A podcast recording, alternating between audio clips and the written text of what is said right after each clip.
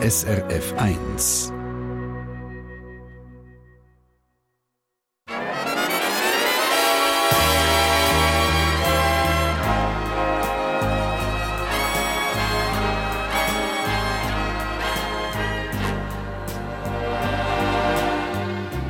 Persönlich.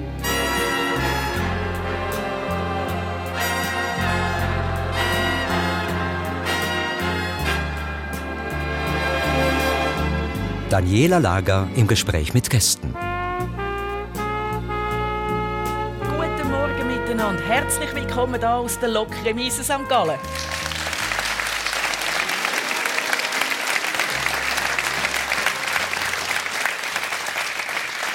Wir freuen uns auf eine Stunde Herzenswärme mit Geschichten aus dem Leben von zwei spannenden Menschen. Das ist heute Belestis Koller. Sie leitet den ICT Campus St. Gallen und sucht mit ihren Talentscouts in den Schulen nach jungen Informatiktalenten, die dann gezielt gefördert werden. Belestis Koller ist 34, Single und Mutter von einem zweijährigen Sohn und sie ist Besitzerin von einem Ross und leidenschaftliche Reiterin. Guten Morgen. Guten Morgen.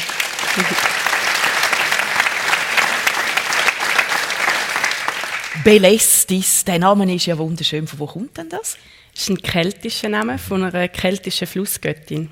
Oh. Und meine Eltern haben ein Haus in Kärnten. Vor dem Haus steht eine Kapelle. Vor dieser Kapelle steht ein Inschriftenstein, wo der Göttin Belestis gewidmet ist von den Römern. Okay, also Österreich spielt in dem Fall eine wichtige Rolle genau. in deinem Leben.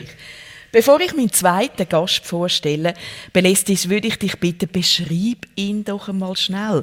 Wie sieht dein Gegenüber aus? Was fällt dir auf? Also wir haben hier einen, äh, wie schon fast erwähnt vorher, einen venedischen Villabesitzer vor uns.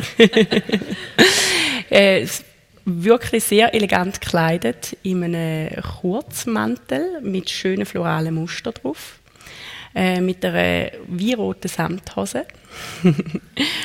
und ähm, wirkt sehr jugendlich. Und ich freue mich, bin sehr gespannt auf das Gespräch. und er hat eine Handtasche dabei, eine schwarze genau. Lackhandtasche mit goldigen Ornamenten. Ich glaube, das ist sogar so ein Putenengel, oder? Ah nein, das ist eine Krone. Entschuldigung, eine Krone. Also alles in allem eine sehr eine imposante Erscheinung. Unser zweiter Gast ist heute Jürg Huliger, pensionierter Chemieprofessor, der an der Uni Bern geforscht und gelehrt hat. Und ja, er ist eine auffällige Erscheinung, wo jetzt auch gerade ein Buch herausgegeben hat mit dem Titel «Kleider machen den Herrn», eine Art des Mundmacherbuch für Männer, aus den Dresscodes auszubrechen und einen eigenen Stil zu entwickeln. Er ist 68, hat aus erster Ehe drei erwachsene Kinder und ist seit 20 Jahren mit seiner zweiten Frau Brigitta zusammen. Und die beiden leben in Burgdorf wie Bern. Guten Morgen. Guten Morgen miteinander.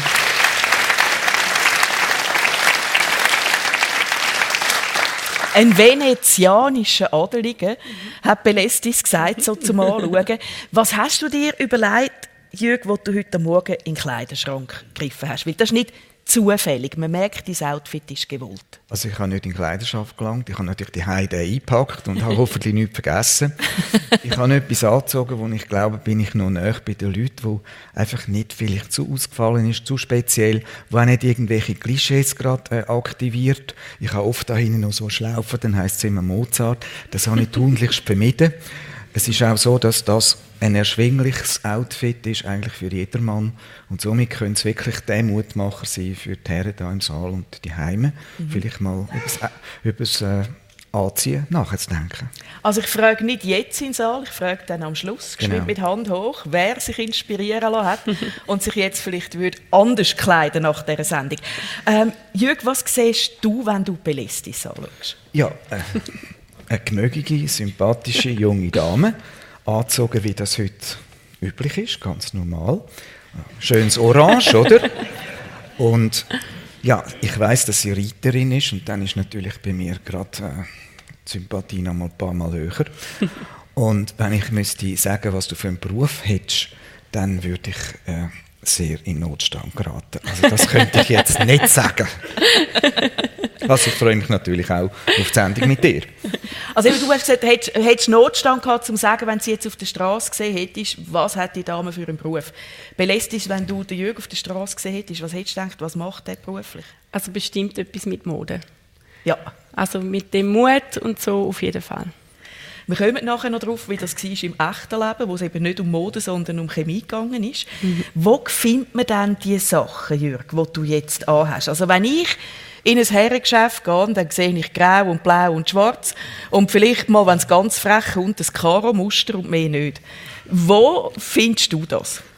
Also da gibt es eine ganz klare Antwort. Die internationale Damenmode produziert eine Wunderbarkeit, ein Sondergleichen und da muss man einfach ganz gezielt ins Gestell greifen, vielleicht mit 1 zu 100 bis 1 zu 1000 findet man etwas, wo uns einfach total gut steht. Also du trägst Frauenkleider? Ich trage, ich trage Kleider, die ich vom Frauengestell nehme und niemand merkt, dass das Damenkleider sind und das ist absolut so gemeint. Ich bin gerade ein bisschen baff.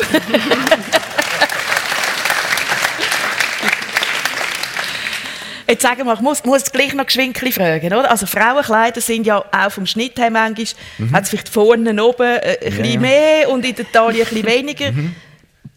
Das ist nicht für den Mann gedacht. Das merkt kein Mensch. Also wenn der Brustausschnitt ein bisschen gross ist, das ist klar, das muss man vielleicht dann abändern. Aber es wird ja Machst oft... du das? Sitzt Nein. du an der Nähmaschine? Nein, das würde dann jemand anderes machen. Also ich muss sagen, die Kleider, die ich gekauft habe bisher, haben das nicht nötig gemacht, aber das kann mal nötig werden. Mhm. Also in der Regel merkt das kein Mensch, weil man muss aufpassen auf Knöpfung. Also die Experten würden natürlich dann schon sehen, dass von rechts nach links, das sind Damenknöpfungen und umgekehrt sind Männer. Aber das merkt auch das Fachpersonal nicht. Und es fällt heute irgendwie nicht mehr auf, oder? Nein, sie merken Mit diesen vielen Unisex-Kleidern ist das mh, doch... Sie merken es erst, wenn es spät ist und sie schon begeistert sind. Okay. Belässt es, wenn ich in deinen Kleiderschrank schauen würde? Was ist dir wichtig? Nach was für Überlegungen oder, oder mit, mit, mit was für Vorlieben kaufst du Kleider? Es muss praktisch sein. mit, ja, mit Kind und Ross ist es äh, sehr dreckanfällig, also ich muss es waschen können. ähm, wie reagierst du auf Leute, die dich ansprechen, Jürgen? Es kommt darauf an, wie sie mich ansprechen. Das meiste, wie, wie, passiert denn das? Ja, das meiste passiert so, oh, sie haben dann schöne Kleider an. Ah, das würde mir auch gefallen. Aber ich getraue mich nicht. Das wäre jetzt die Antwort von einem Mann. Ja. Und Frauen sagen einfach, super Stil gefällt mir. das sagst du jetzt so, als würde niemand sagen, schau mal, wie der rumläuft. Nein, das sagen sie nicht, dann machen sie nur Pust im Sack. Das sagen sie hinten rum, wenn du durch bist. Genau. Aber merkst du das? Ja, ich merke es manchmal, wenn die Hussi so kichern. Ja. In deinem Buch schreibst du ja, die verbreitete Vorstellung sei, dass sich Tänzer oder Modedesigner so anlegen wie du. Ähm, Menschen, die besonders kreativ und häufig homosexuell sind. Genau. Denkt man das heute noch? Ich glaube, das ist ein Klischee, das immer noch drin ist. Das ist im 19. Jahrhundert vorbereitet worden und kolportiert worden bei uns bis in unsere Tage hinein. Und ich spüre das manchmal auch. Aber ich glaube, ich strahle zu viel Männlichkeit und Klarheit aus, dass das nicht mein Ding ist, sodass es dann einfach wieder abflacht. Aber mhm. es kommt schon. Mhm. Es ist einfach drin. Regt es dich auf? Nein, es regt mich nicht auf. Ich finde es einfach schade, dass die Leute nicht anschauen, denken und dann etwas sagen. Mhm. Und stellst du richtig, wenn du kannst? Also, du machst auch so Vorträge und so. Ja, ja. Stehst du dann vorne an und sagst, ich bin der Jörg Mode bewusst, aber nicht schwul? Nein, das sage ich nicht so direkt. Ich will sie ja nicht provozieren. Aber wenn irgendjemand etwas sagt, würde ich sagen, äh, los, es gibt keine Ursächlichkeit zwischen Kreativität und Homosexualität. Das hat noch niemand nachgewiesen. Und darum sollten wir von dem Klischee Abschied nehmen. Ich will noch etwas fragen zu diesen Kleidern auch. Ähm, du bist Chemieprofessor, ja, ordentlicher Chemieprofessor an der Uni Bern gewesen, hast geforscht und gelehrt. Ja. Wenn du vor den Studenten gestanden bist, das war sicher kein Problem gewesen. Es sind junge Leute, ja, ja. Die, die, dann ist das, die haben das so genau wie du angelegt bist, oder? Vorsicht, das stimmt eben nicht.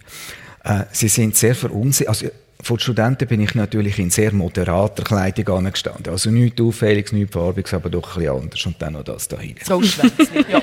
Und Das hat sie bereits verunsichert, wie sie gedacht haben. So habe ich das interpretiert. Ja, wenn der so angezogen ist, stellt er auch spezielle Fragen an der Prüfung, oder? und dann habe ich halt wieder den Chefarztmantel vorgeholt, den Weisse, und dann war Kille wieder im Dorf. Gewesen. Also du hast dich quasi wieder in die Uniform begeben und dann ist die Reaktion die erwartbare. Das war einfach eine vernünftige Handlung, um bei ihnen nicht falsche Emotionen zu wecken. Mhm. Man merkt, es ist eine echte Leidenschaft aber da für Mode, die dich schon lange begleitet, Belesti Scholar.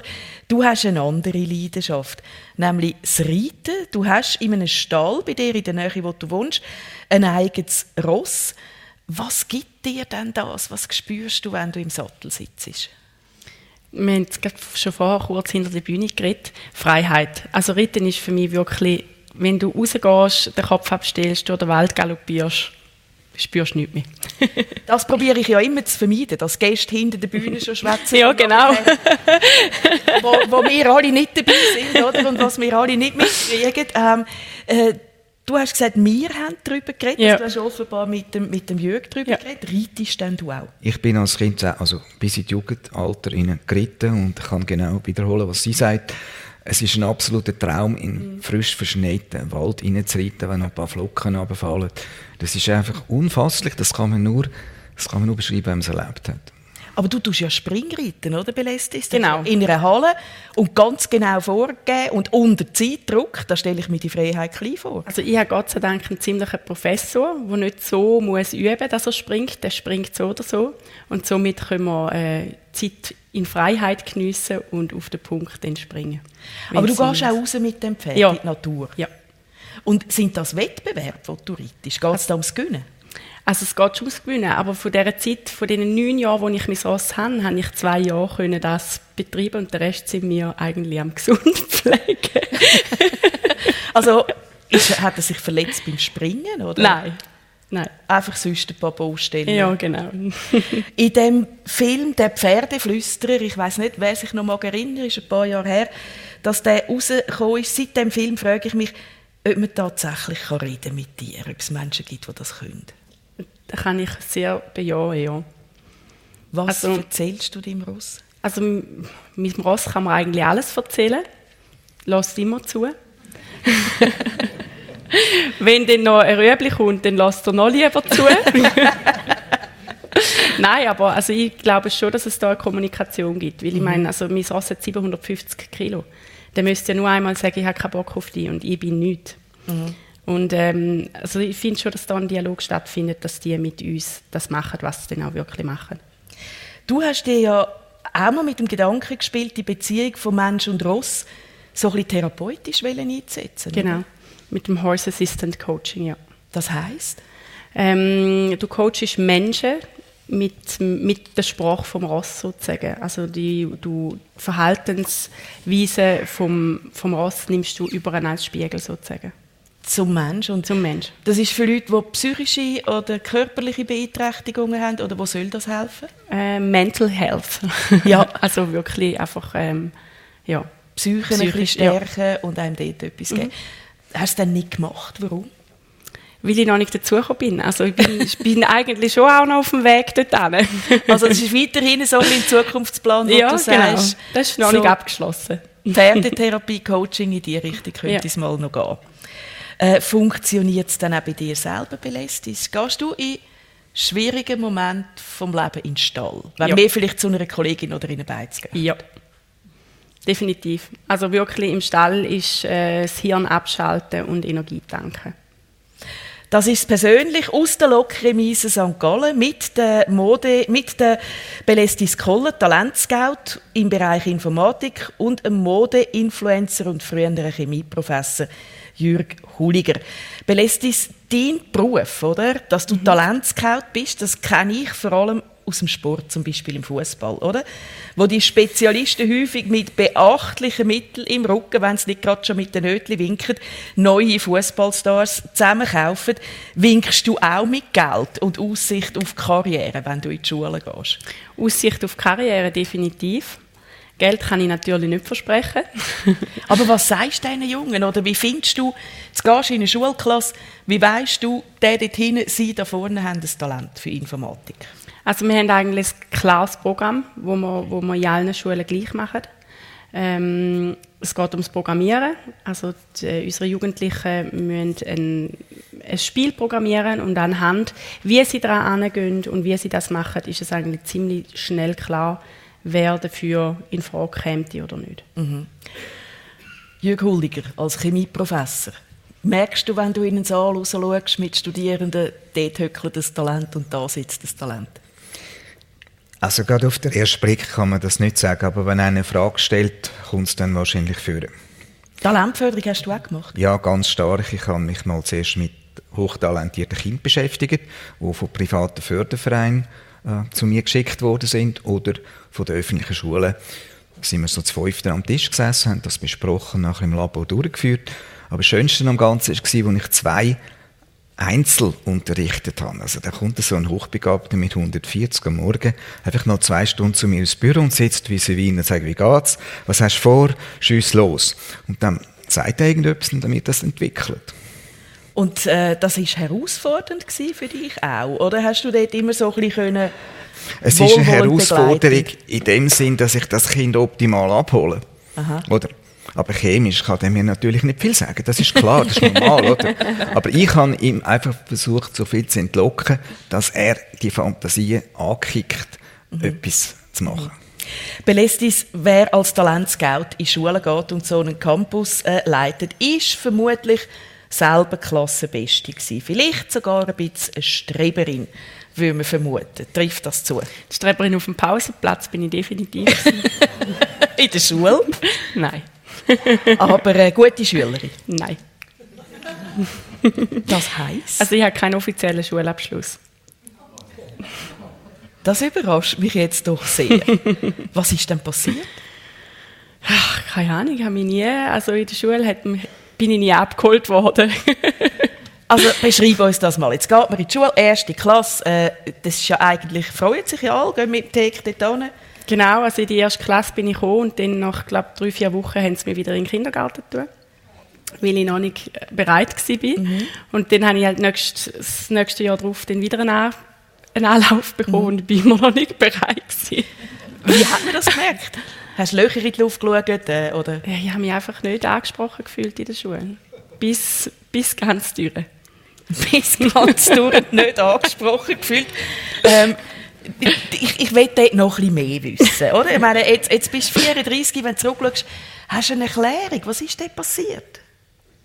Nein, wirklich. Ich, bin, also ich habe mich nicht angesprochen gefühlt. Ich finde, das Schulsystem geht eben viel, ist viel zu stur. Man geht nicht auf die einzelnen Individuen ein. Und meine Talente sind irgendwo ganz anders und nicht in der Rechtschreibung. Der, der E-Mails von mir schon bekommen hat, weiß es. Aber meine Rechnungen schaffe ich zum Zahlen. also. also du hast, äh, du hast Mühe gehabt in der Schule.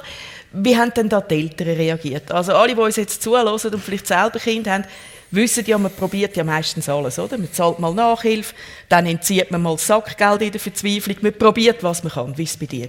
All da. das volle Programm. Das volle Programm, inklusive der hochbegabten Zirkus. der hochbegabte Zirkus, was heisst das? Ja, ja, ich ziemlich viele Abklärungen gehen müssen und so. Und dann ist herausgekommen, dass ich auch noch intelligent bin und dann ist sowieso dann hat man erwartet, dass das ja dann wohl ja, ja, das dass es ja dann müsste Mit gehen. dem Ski muss es klappen. Ja. Und du bist einmal im Internat gewesen, gell? Hat ja. das geholfen? Nein. Bei Klosterfrauen? Ja, ja, das war sehr lustig. für dich oder für mich schon, ja. Was hast du für Erinnerungen an das Kloster, an die, an die Zeit bei dir? Äh, ich hatte eine super Zeit. Gehabt. Aber also liebe Lehrer und Lehrerinnen da draußen, hallo. Die haben es nicht immer Worte. einfach ja, es tut mir leid. Ich bin doch was geworden. Ja, genau. Das hat man offenbar lange ein befürchtet, dass das nicht gehen oder? Ja. Dann hast du eine Grafikerinnenlehre gemacht. Genau. Und hast dich zum ersten Mal quasi freiwillig für eine Schule entschieden. Genau. Für die Medien, was ist das gewesen? Medienschule in Hamburg? Mediendesign in Hamburg, ja. Wie ist denn das gewesen, wo zum ersten Mal freiwillig in die Schule bist, wo du hast wollen? Dadurch, dass ich äh, die Lehre schon gemacht habe hier in der Schweiz und die, das ist wirklich, also ich meine, das Lehrsystem in der Schweiz ist genial. Und ähm, ich habe wirklich einen Vorsprung auf die anderen. Bei denen habe ich gemerkt, das ist ein bisschen langweilig, habe dann mehr geschafft in den Baren nebenbei und habe dann das Studium eigentlich schnell noch so ein bisschen nebenbei ja. gemacht. Aber du hast es gemacht und abgeschlossen. Ja, ja. gut abgeschlossen. Gut abgeschlossen. Dürfen wir auch mal sagen. Ja. Dürfen wir auch mal stolz sein, wenn wir...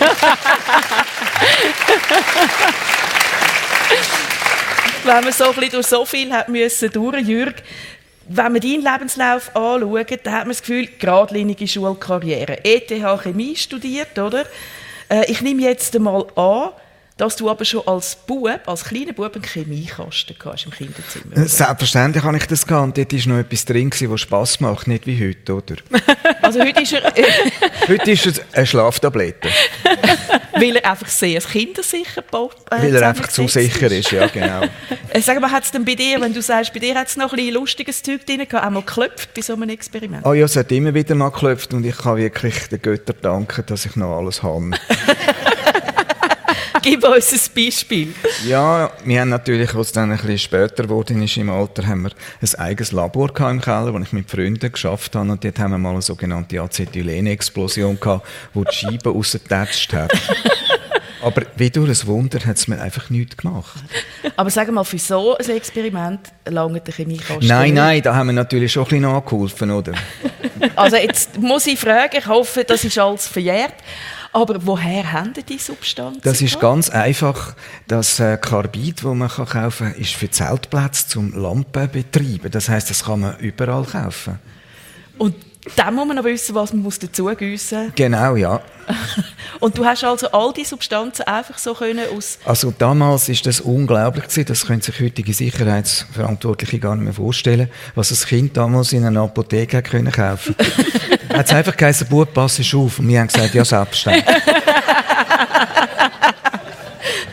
Und dort, wo es die Scheiben rausgehauen hat, hat es keine Verletzungen gegeben? Nein, das? gar nicht. Das ist wirklich wie ein Wunder. Und das hat ein Schreiner im Keller tun etwas geschafft und der hat nicht gewagt, reinzugehen. ich bin dann rausgekommen und gesagt, ist alles okay. Warum Chemie? Was hat dich so fasziniert, dass du dieser Wissenschaft ein Leben lang treu geblieben bist? Das sind wahrscheinlich ein bisschen zufällige Zugänge. Es hätte auch Physik sein, es hätte auch Astronomie sein oder so. Aber irgendwann bin ich halt auf die Substanzen gestoßen und das hat mich fasziniert. Und dort bin ich dann auch geblieben. Aber man muss wissen, dass in meiner Forschung habe ich eigentlich Chemie nur benutzt als Mittel zum Zweck und habe mich eigentlich nur für Physik interessiert von diesen Stoffen. Aha. Und warum dann nicht doch Physik? Ähm, ich bin sehr froh, dass ich Chemie studiert habe und dann die Physik quasi selber gelernt habe, weil das gibt einfach ein Doppelverständnis. Also gut, das Mischen von Substanzen, wo ja in der Chemie so prägend ist, das taucht auch in deinem Lebenslauf auf, Belestis. Aber nicht im Labor, sondern hinter der Bar hast du gemischt. Du bist jahrelang leidenschaftlich in der Gastrobranche unterwegs gewesen. Was hat dich da gepackt? Ich glaube, es ist alles gewesen. Also das schnelle Geld vom Trinkgeld natürlich. Ah. ähm, und der Kontakt mit den Menschen. Ich glaube, ich habe noch nie so viel über Menschen gelernt wie, wie hier hinter der Bar. Mhm. Also da ist wirklich ähm, vor allem auch Namensraten und Berufsraten kann man sehr gut, wenn es langweilig ist und so. Also, und man wird wirklich, man sieht es, man lernt die Menschen wirklich kennen du hast häufig mehrere Sachen gleichzeitig gemacht ja. auch, oder? Also nach der Grafikerinnenlehre, die Schule für Modedesign, für Mediendesign in Hamburg, dann auf dem Beruf arbeiten, erfolgreich, du hast auch Auszeichnungen bekommen für das und auch noch Kellner, Gastroprojekte aufgezogen. Ist dir nie zu viel geworden? Doch. Doch, doch. Wie hast du das gemerkt? Ja, der Körper sagt dann schon irgendwann, jetzt ist es gut. Also du hast ein bisschen Raubbau betrieben? Sehr. Und bis an welchen Punkt an und wo hast du dann loslassen Also das ist immer noch so ein Thema, dass ich sehr an meine Grenzen komme. Und ähm, ja, also ich glaube, mein, mein Magen sagt es mir sehr schnell, wenn es genug ist. Okay, und was hast du das Gefühl, das Exzessive, das immer 200 Prozent geht, woher kommt das? Aus meiner Familie schon, also das ist schon ein Thema von uns, ja. Dass alle immer mit vollem Engagement gehen Ja. für das, was man macht, eben Ja. auch brennt. Ja. Und mit Leidenschaft. Kennst du das auch, Jürgen? Also, ich habe sicher auch viel geschafft, aber ich glaube, ich habe immer irgendwie gespürt, dass es auch noch etwas anderes braucht. Und da hat es einen Ausgleich gegeben und somit bin ich eigentlich nie in die Disbalance geraten. Also ich habe nie irgendwie aus körperlichen Gründen müssen aufhören oder jetzt mal Pause machen oder so. Aber ich kann natürlich schon krampfen, früher acht Stunden handwerklich oder so, das ist kein Problem gewesen. Eben bis handwerklich, auf das will ich noch kommen. Es ist nicht einfach nur der Herr Chemieprofessor, der uns da gegenüber sitzt, sondern du hast vor 15 Jahren mit deiner zweiten Frau zusammen eine alte Villa gekauft, mit so Stuckdecken und so. Ohne. so. Ah, die sind neu. Nein, die sind alle neu. Also ich bin darum eben bei ihm gewesen und man muss sich das vorstellen, so ein Zauberschlössli, unglaublich romantisch, verspielt, überall verschnörkelt auch. Und du bist das Haus selber am renovieren, seit 15 Also mit der Jahren. Frau zusammen natürlich, Ja, oder? Sie ist so für die Farbe, für die Tapete, für den Stoff und so weiter verantwortlich. Und ich schleppe Gipssäcke und Zementsäcke und so weiter. Wie weiss denn ein Chemieprofessor, wie ein Handwerk geht? Also das ist natürlich eine Konstruktion, die man gerne macht. Aber wenn man schaut, wie ich aufgewachsen bin, bin ich nicht mit Büchern aufgewachsen. Ich habe erst spät angefangen zu lesen, zum Schreck von meiner Mutter. Ich habe nur gewerkt, post bastelt und mit irgendwelchen Sachen äh, versucht, etwas zu konstruieren, aus der Mulde gezogen, aus dem Abfall und so. Also das Basteln, du hast mir auch gesagt, du hast, deine Eltern haben das Haus renoviert, dein Vater, glaube Ja. und dort hast du auch schon mitgeschafft. Da habe ich auch schon mitgeschafft. Ja, ja, Balken aufgeschleppt für mein Zimmer und so. Und jetzt also ist es die Villa, wo, du, wo ich dort war, bin immer noch irgendwo das Gerüst und ein Kübel Farbe rumgestanden sind und Jawohl. du rumgeklettert bist. Der ähm, Belestis das Schlossähnliche, oder? So Villastil, das der Jörg gerade beschrieben hat, ist dir nicht unbekannt. Auch deine Mami hat ein abgezupftes Schlössli gekauft und renoviert. Genau, ja. Ich weiß ganz genau, wie alte Gebäude schmücken. Was, was ist da drin bei dem Schlossähnlichen? Deine Mami, haben wir gehört, ist Österreicherin. Das Schlössli steht auch in Österreich. Sag mal so, der, das Sissi-Gen, hast du das noch mit? Ähm, also es ist nicht so ein Sissi pompös, es ist uns eher einem Herrenhaus ähnlich. Aber klar, man ist doch immer gerne Prinzessin. Kannst du das ausleben? Gehst du an Ball? Hast du mal so Nein. Kleider angehabt? Gar nicht. Also es ist immer noch ein innerer... ein Sissi innerer ist auch eine Ritterin Prinzessin. Aha, okay. Dort ist es genau, dort ist es, oder? Aber hast du Freude an dem? An dieser Zeit, an dem Verspielten, an dem Höfischen? Nein, das ist nicht meins. Also gerade auch, wenn man in der, der, also das Zeitalter, dort habe ich nicht wollen leben. Als Frau schon gar nicht. Österreich hat das ja so ein bisschen, das, das, noch das Höfische, gell? So der Schmäh. Ja, Du hast das aber jetzt, das hast du nicht geerbt, würdest du sagen, ich glaube nicht. Nein. Dort habe ich ein bisschen den Hamburger Schmäh mitgenommen. Okay. Jörg, die Zeit, ehrlich gesagt, wenn ich dich anschaue, von den Kleidern her, dann kommt einem das immer so ein bisschen, oder? Das, das Adlige, das, das... Hättest du gern dann gelebt? Oder wann hättest du gern gelebt? So 1750. Sehr aufgeklärt, sehr modern und sehr sozial. Aber noch höfisch. Nicht höfisch, einfach, einfach mit dem Besonderen, wo halt mit dem verbunden ist. Das gehört zur Bildung, das gehört, wie man angezogen ist, das gehört, wie man wohnt, das gehört mit dem Land, wo rundum ist, und mit der Sorge für alles. Also das finde ich etwas Faszinierendes. Aber du wärst schon lieber irgendwie Herzog gewesen wie Bauer, Das ist, oder? Das ist Zeit. vielleicht ein zu viel Verantwortung. Lieber irgendwo so ein Landadeliger, wo man in Ruhe lässt und mal jemand zum König reist und sagt Hallo.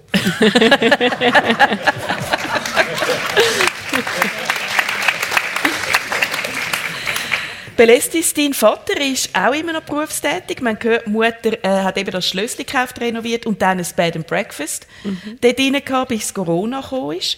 Dein Vater ist heute noch berufstätig, Bauprojektleiter und ist bei grossen Kisten wie Vereinen oder Lötschberg-Tunnel mit in der Verantwortung gewesen. Wie hat dein Elternhaus dich geprägt?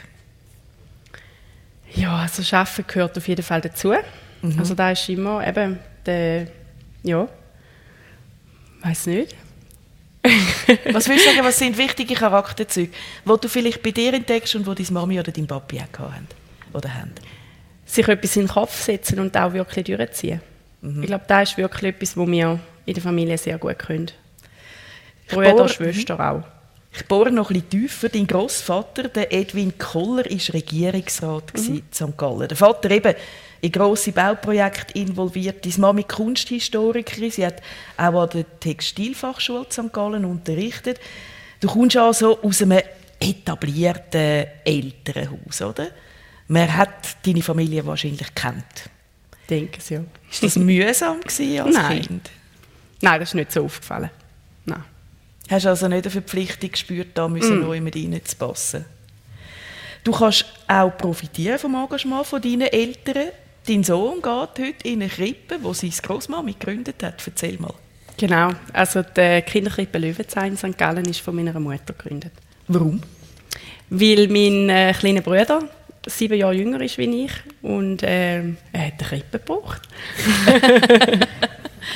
und die hat es nicht gegeben? Genau. Also eben das Schulische ist ja wie immer Mittag heimgekommen und auch die Krippen sind äh, nicht so, dass man, ja, dass man arbeiten kann. Und mhm. damit man arbeiten kann, muss man halt etwas organisieren. Also merkt man auch das Tagkräftige, was du gesagt hast, ja. wieder von, von deiner Mami in der Familie.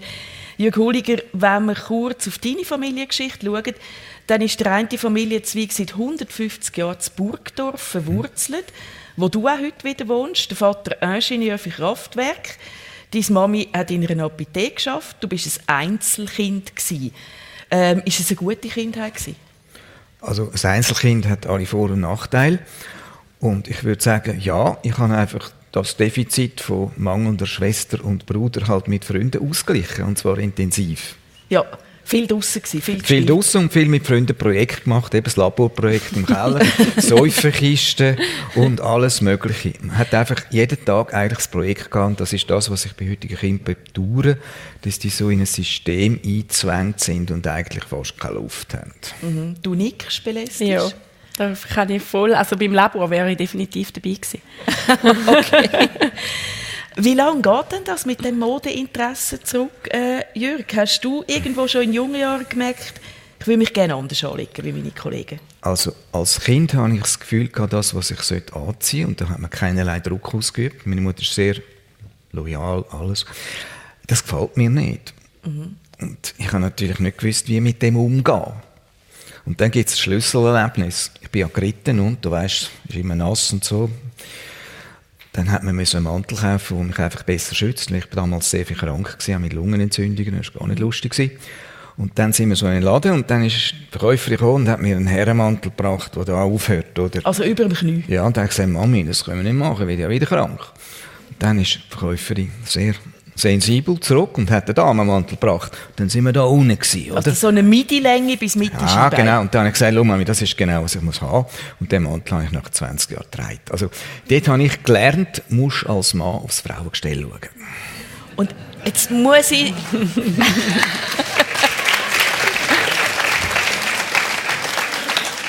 Jetzt muss ich da gleich einmal noch nachhaken. Wie ist denn das praktisch? Also du gehst in ein Warenhaus oder in eine Boutique mhm und steuerst das Frauengestell an. Und ja. dann, in welche Garderobe gehst du probieren? Okay, also ich gehe nicht allein, ich gehe mit ihr. Mit deiner Frau? Mit jawohl, weil sie ist sehr modeversiert und ich habe auch von ihr gelernt, wie man muss aufs Gestell schauen muss. und somit habe ich eine Art Schutzpatron neben mir, oder?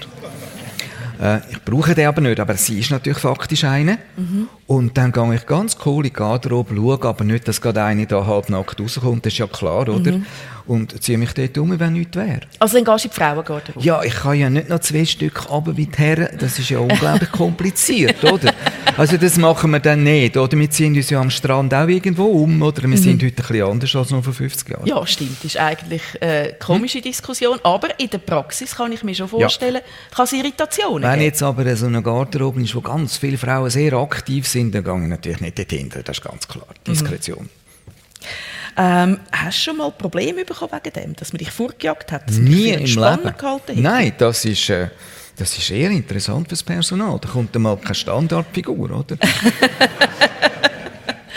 Ihr habt beide Kinder. Bei dir, Jürg, ja. sind alle drei Kinder schon erwachsen. Du ja. bist auch schon Großvater. Hilfsgroßvater. Was heißt denn das? Ich bin Hilfsopa, weil das ist äh, das Kind von einer Tochter von meiner Frau. Ah, ihr seid Patchwork? Wir sind Patchwork, ja. Aber du fühlst dich ein bisschen wie der Großvater? Sagen wir so. Ihre Töchter akzeptieren mich sehr wohl und äh, das Kind auch irgendwie und das Kind wächst jetzt halt auf, dass es da verschiedene Großväter, äh, verschiedene Stufen mhm. gibt, oder? Das ist eigentlich heute alles normal und wenn das entspannt abläuft, ist das glaube ich eher ein Gewinn für das Kind. Wie habt ihr euch dann kennengelernt, deine Frau Brigitte? Ja, wir haben uns in einem Warenhaus kennengelernt. Tönt sehr unromantisch, aber es kehrt jetzt auf die Romantik, weil der Globus ist ein Name gefallen, ist ja gleich. Ist äh, macht ja an der Weihnacht so Deko-Ausstellungen, oder? Und dann ja. kann man ja das nach kaufen. Im Januar kaufen, ja. Genau, und da habe ich eine Laterne kaufen und äh, sie hat die gleiche kaufen und dann, als ich gekommen bin, hat sie ihre schon gehabt. Ich habe scheinbar keine mehr gefunden. Und dann hat sie sich dem Fremden erbarmt und mir geholfen, die Laterne zu finden. Und dann sind wir nachher eigentlich beide raus mit der Laterne und wieder getrennt. Und wir haben uns dann das zweite Mal im Globus getroffen und dann ist ein bisschen mehr für gekommen. Dann bin ich dem nachgegangen und so haben wir uns dann mal in einer Bar getroffen. Und ihr habt beide einen Kleiderstil, der harmoniert, gell, merke ich. Also, ja. Ist das so eine Entwicklung dass man sich ein bisschen angepasst hat? Also man schaut einfach drauf. Mhm. Ich wollte ja nicht einen Gegensatz schaffen und schon gar keinen Partner-Look. Auf das bin ich allergisch. Gut.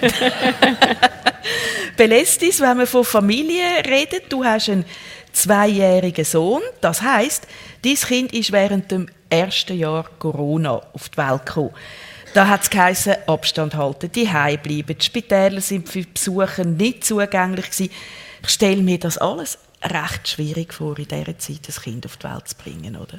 Ja, also die Geburt selber ist Gott sei Dank gerade der erste Lockdown gelockert worden, ja. so dass der Vater und meine hat können dabei sein bei mhm. der Geburt. Äh, aber für Besucher ist es halt zu gewesen, was aber, muss ich ehrlich sagen, auch okay war, weil mhm. ich bin so in meinem eigenen Zeug beschäftigt war, ich glaube, ich hätte nicht noch Besuch empfangen Nachher bist du heim mit dem Kind. Du bist heute alleinerziehend. Das Kind ist auch, hast du mir gesagt, eigentlich nicht geplant Ähm, hast du gehadert mit dieser Situation? Auf jeden Fall. Also da kommst du heim und hast ein zweites Wesen dabei. Ja, ja. Aber ja, wir haben uns, glaube ich, ziemlich gut arrangiert und es läuft mittlerweile sehr gut. Dass das zweite Wesen auf die Welt gekommen ist, ist das auf immer selbstverständlich für dich, oder? Für mich schon, ja. Aber? Es war ein bisschen schwierig mit dem Vater. Ja, er hat sich nicht ganz gewusst, wo er das Kind oder nicht. Genau.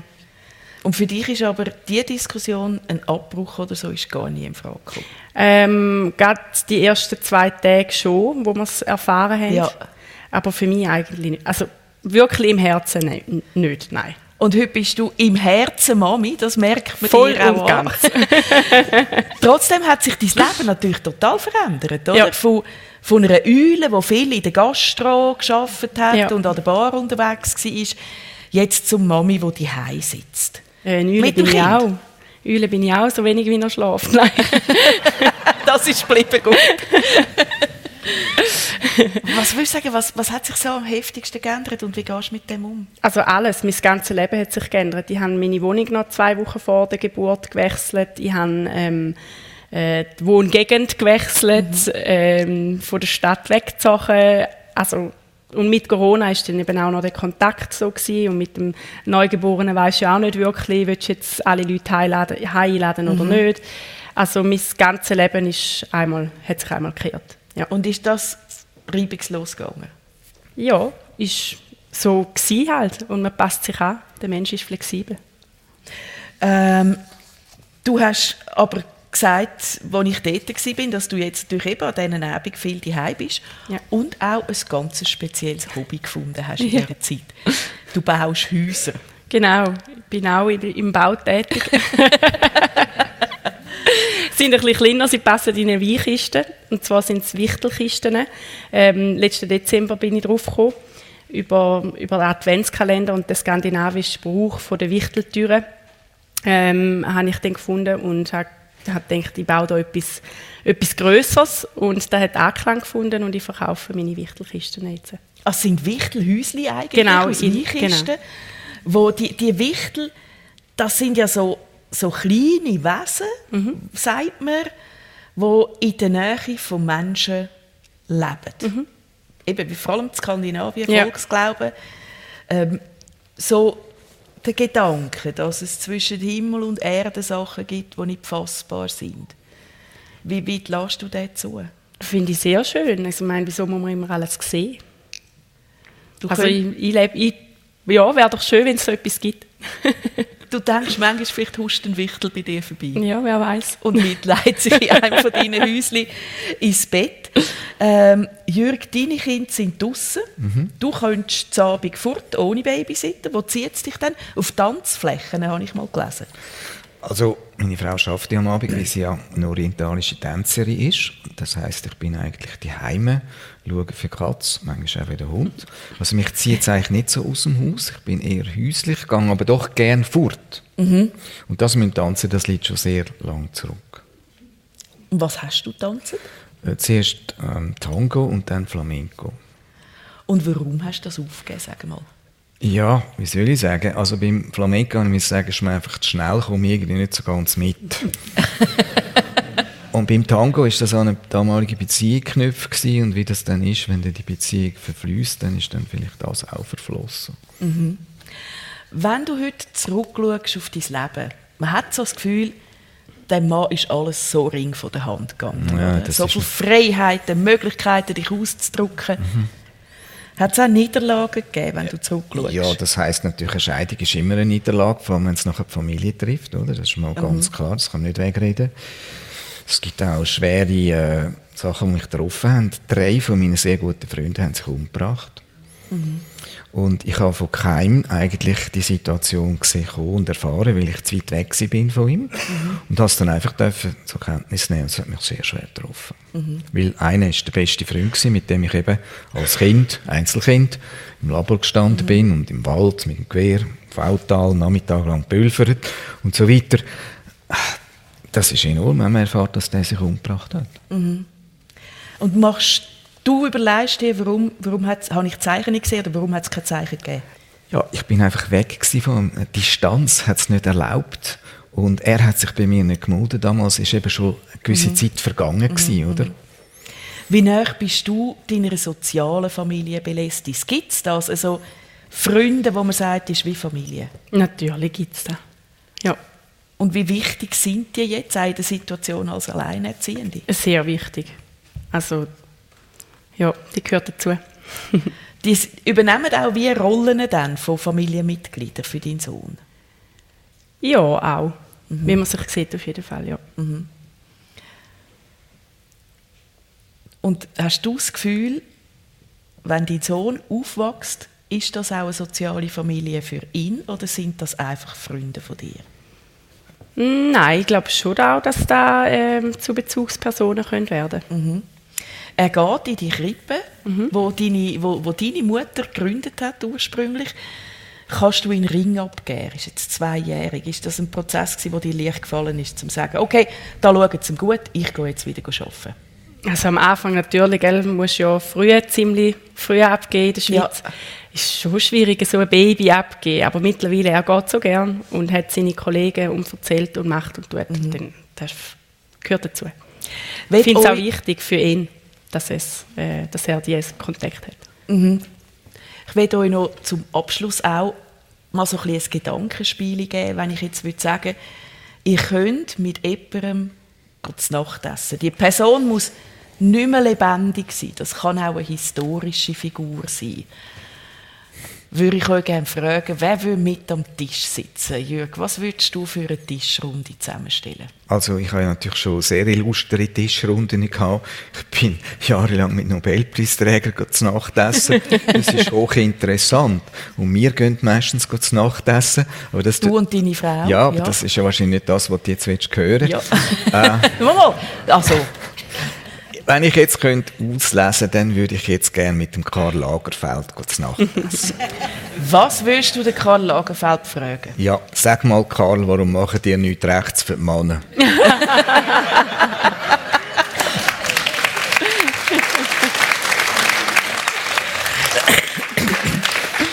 Du hast ja mit, du hast ein Buch jetzt rausgegeben, Jawohl. wo du so Fragen stellst, wo du eben dem Mann einen Mut willst machen, Ja. sich anders anzulegen, bunter etc. Ja. Ist das eine Mission von dir, wo du dir jetzt gesagt hast, das kehre ich noch? Ja, also ich will einfach probieren, sie zu dem Denken anregen, aber nachher muss ich sie gerade wieder freilassen, sonst machen sie ja nur, was ihnen jemand sagt. Mhm. Und das ist das, was ich zuletzt will. Mhm. Also es ist in einem gewissen Sinn eine Mission mit einer gewissen Gelassenheit, aber auch mit einer ziemlichen Energie. Mhm. Du hast einmal ein Mode drinnen gemacht, wo du gesagt hast, kommt doch essen. Jawohl. Und ich führe meine Garderobe vor. Ja, das war im Schlössli Uttenberg, oberhalb Luzern. Das ist so ein Hochsichtsschloss, 30 Hochsig pro Tag. Und das gehört einem Freund von uns. Äh, nicht pro Tag, natürlich pro Jahr. zack, zack, muss man aber am Morgen um 6 Uhr anfangen. Genau, ja, das wäre jetzt gerade ein bisschen dick gewesen. Ja. Und er hat dann da dazu eingeladen, es sind etwa 20 Leute gekommen, das war sehr nett gewesen und sehr interessant. Entschuldigung, dass ich das jetzt sage, aber da hat es nur drei Monate gehabt. Obwohl sie eigentlich für die gedacht gewesen wäre. Ja, und sie hätte ihre Partnerin können begleiten an einem Gesellschaftsabend. Sie sind nicht an eine Modenschau gegangen, oder? Aha. Und du bist jetzt Manga gewesen. Also du bist, hast dich x-mal umgezogen? Nein, nein, das kann ich natürlich nicht. Das ist nicht zumutbar für die Leute. Ich habe einfach über meine Mode geredet, auch mit den Bildern, also mit PowerPoint und mhm. habe zehn ähm, Ständer aufgestellt mit meinen schönsten Kleidern und habe auch etwa mal einen aus dem Publikum eingekleidet. Das ist besonders interessant gewesen. Und den Abschluss habe ich gemacht mit dem Leopardmantel. Das ist natürlich der Kick gewesen, oder? Das kann ich mir vorstellen, dass das ein Aufsehen erregt, so einen Mantel. Das heißt aber auch, dass wenn man den trägt, ja. dass man auch etwas von einem, sage ich jetzt mal, stolzen Steppen König oder muss haben, oder? Eigentlich nicht, nein. Es ist eigentlich mit Liebe zum Tier, oder? Das arme Tier hat mich erschossen, aber wenn ich jetzt das ehre, indem ich den Mantel trage, dann ist das so, ja, ein bisschen wie eine Versöhnung, oder? Auf jeden Fall Futterröhre wäre katastrophal. Also jetzt kommen wir ganz in den krummen Ecken und ich will dich jetzt ein bisschen schützen dass du nicht heimgehst und den ganzen Sonntag musst E-Mail beantworten oder einen Shitstorm abdämpfen in genau. den Social Media. Ja. Du redest von alten Pelzmänteln, die einfach seit Jahrzehnten rum sind genau. und drehst die noch aus. Richtig. Und bevor ich das gemacht habe, habe ich am Bundesamt telefoniert und ein außergewöhnlich netter Beamter hat mir gesagt, unbedingt anziehen, niemals fortrühren. Und wenn jemand etwas sagt, tun sie erklären, dass der alt ist. Und das ist genau das, was passiert. Okay. Aber es sagt kaum jemand etwas, weil die Textilindustrie ist so raffiniert, die macht die Imitate, dass alle meinen, das sei nicht echt. Belestis Koller. Ein Abendessen mit einer Tischrunde, die du zusammenstellen auch mit Leuten, die vielleicht gar nicht mehr leben. Wer wäre bei dir am Tisch? Ich habe jetzt da gerade überlegt, wer am Tisch wäre. Ich glaube, es wäre keine Prominenz. Ich glaube, es wäre wieder eine Küchentischrunde in Hamburg. Wirklich mit meinen Freundinnen, wo man über das Leben philosophiert, was gerade die letzte Nacht alles passiert ist und was nicht und was passieren könnte und, und, und. Vielleicht mit viel Prosecco. ich höre immer wieder, gerade auch von Frauen, die begeistert sind von Hamburg, von ja. dieser Stadt. Äh, es ist der letzte Gast, den ich persönlich kann, ist Laura Döbeck. Ja. Auch sie, total Fan von Hamburg. erzähl uns mal, was ist denn so toll? Ich glaube einfach, das Liberale, dass es für alle etwas gibt. Es holt, Hamburg holt alle ab. Also du kannst äh, schick essen, du kannst aber genauso auf dem Kiez irgendwo von Kneipe zu Kneipe gehen. Und ich glaube, da ist da, was wirklich ähm, zieht und auch spannend ist. Und du kannst eben am einen Abend in der Kneipe sitzen und am anderen Abend in der, in der Elfi. Und wirst nicht festgeschrieben auf eine bestimmte Nein. Schublade. Hast du das Gefühl, ist das, weil es eine Hafenstadt ist? Ich finde schon, dass Wasser sehr viel damit zu tun hat. Also Städte, wo Wasser fließt, ist immer pulsierender wie Städte, wo der arme Bach zugeschüttet wird. ja, das kann ich als Zürcherin mit zwei Flüssen durchaus unterschreiben. Bei dir ist Burgdorf auch, hat auch einen Fluss, oder? Demme, die ist ein bisschen weiter weg, aber man weiß noch, dass sie da ist. Wie ist das Lebensgefühl in St. Gallen? Wo findest du das? An welchem Fluss? An welchem ja, Ecke? Steinach ist zu. Ja, also ich finde, St. Gallen ist schon ein bisschen im Kessel gefangen. Mhm. Also ich glaube, da könnte man noch mehr machen aus St. Gallen. Die Weiher sind sehr schön, aber die fließt ja. halt nicht so ja. Sichtbar. Aber äh, vielleicht ein Appell, wo irgendjemand in St. Gallen mal alte Pläne führen nimmt und sich anschaut, welche Bäche sind zugeschüttet genau. oder zugedeckt und man könnte die wieder befreien. Sehr gern. Ein sehr schöner Gedanke.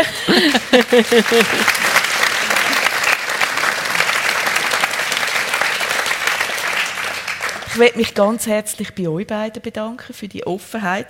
Es war ein ganz tolles Gespräch. Wir haben viel zum Lachen gehabt, viel zum Nachdenken gehabt und einiges klingt sicher noch mit. Und bei allen, die uns heute zugelassen haben, merci vielmal fürs Interesse, die Heimen unterwegs oder da in der Lokremise St. Gallen. Ich wünsche einen schönen Sonntag. Machen Sie es gut. Merci. Danke.